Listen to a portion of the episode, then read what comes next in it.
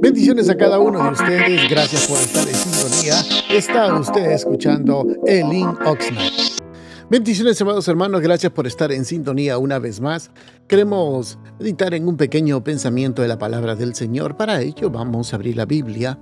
En el libro de 1 Samuel, capítulo 17, versículo 2, dice la palabra del Señor.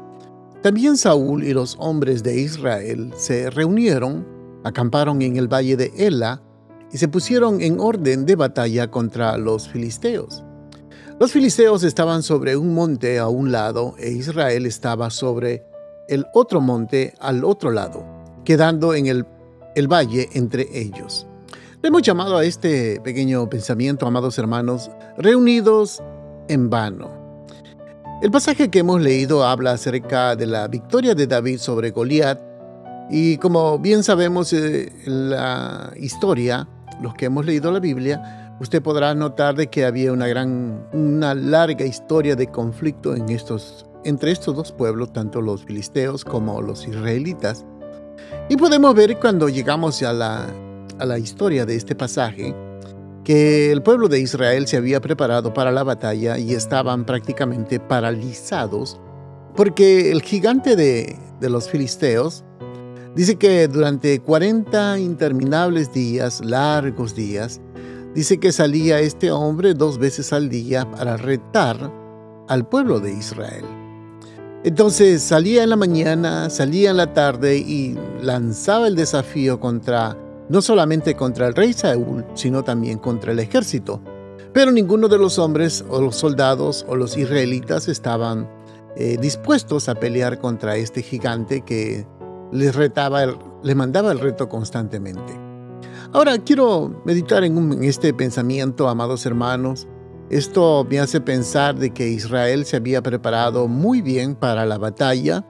Habían, se habían preparado tanto los caballos, el ejército, los soldados, estaban bien armados, bien preparados, pero quiero que entienda esto, amado hermano, las batallas no se ganan solamente con reunir el ejército.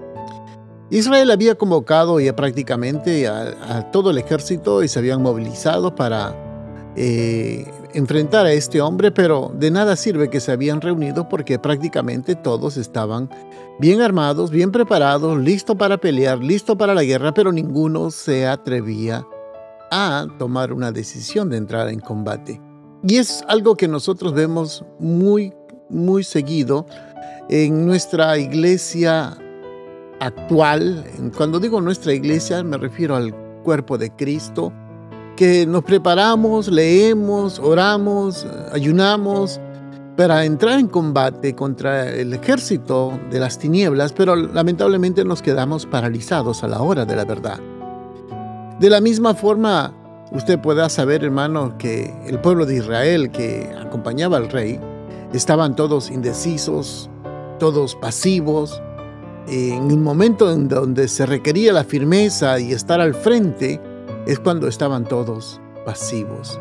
La iglesia, actualmente hermanos, con esto no quiero que usted se sienta incómodo al oír este pensamiento quizás, o podrá decir, mire, este hermano siempre nos anda eh, señalando. No, hermanos, mi mayor deseo no es que usted se sienta mal, sino hacerles mostrar lo que realmente la historia está queriendo decirnos. Hoy en día la iglesia parece también que ha perdido el rumbo. Porque nos reunimos, hermanos, tenemos reuniones, actividades, oraciones, eh, lectura de la palabra, lectura de un estudio, con el propósito de prepararnos para el campo de batalla.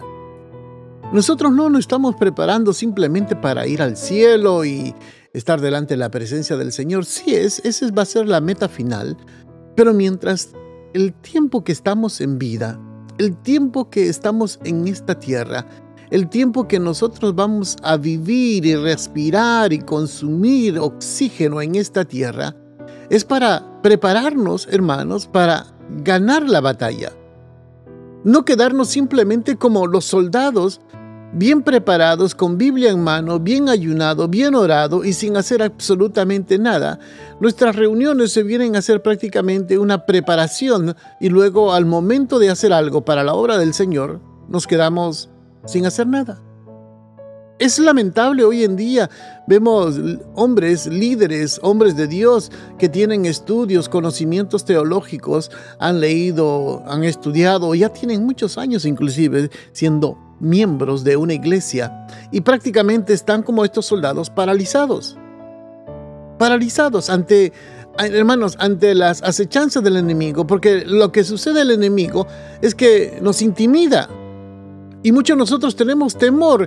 Por ejemplo, el temor de ir a evangelizar, el temor de hablar a las personas. Dicen, ah, no, y si me dice algo, y si me ofende, y si me señala, y si se burla de mí, me voy a sentir eh, mal y que no me quiero sentir mal porque siento que esto no es para mí. Entonces, ¿qué clase de cristianos somos? Porque tenemos miedo a la que nos ridiculicen, tenemos miedo a la sociedad en manos en que vivimos. La sociedad, créame, siempre nos va a señalar. La sociedad que nosotros estamos viviendo, hermanos, siempre van a estar buscando eh, razones para señalarnos, juzgarnos. Usted y yo hemos sido llamados, quiero que entienda esto, hemos sido llamados para anunciar las buenas nuevas de la del Señor, las palabras del Señor. La iglesia, hermanos, es la sal de la tierra, es la luz de la tierra para anunciar las virtudes de aquel que nos llamó de las tinieblas a su luz admirable. Por lo tanto, hermano, para ese propósito nosotros hemos sido llamados, para ese propósito nosotros hemos sido, quiero que entienda, lavados por la sangre de Cristo. Los líderes, hermanos, tenemos que mantener nuestros ojos sobre esta realidad. No podemos estar, ser simplemente hombres preparados, con conocimiento, con estudios y estar con los brazos cruzados. No, usted es un soldado de Jesucristo. Por lo tanto, no se detenga ante las amenazas del enemigo. No, las reuniones que la iglesia tiene no es simplemente para entretenerlos, no. Tenemos que salir de esta pasividad, de este conformismo. Tenemos que salir, hermanos, para cumplir los propósitos del Señor por los cuales nosotros hemos sido comprados.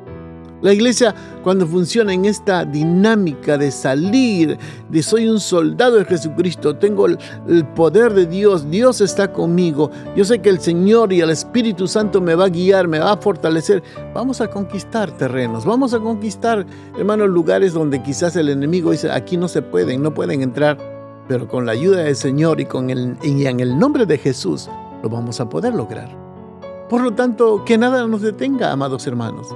Que nada sea un estorbo. Levántese como un buen soldado de Jesucristo. Muchas veces vamos a estar heridos, muchas veces vamos a estar lastimados, muchas veces quizás vamos a estar magullados, pero levantémonos en el nombre de Jesús y a conquistar y a seguir adelante, alcanzando y plantando banderas del Evangelio, conquistando terrenos del enemigo. Bendiciones a cada uno de ustedes, amados hermanos, que tengan un precioso día. Gracias por sintonizarnos. Visítenos, estamos ubicados en el 270 al oeste de la calle 5, en la ciudad de Oxnard. Nuestros servicios son los días viernes a las 7 de la noche y domingos a las 5 de la tarde. Será una bendición poder atenderles y servirles. Que tengan un precioso día.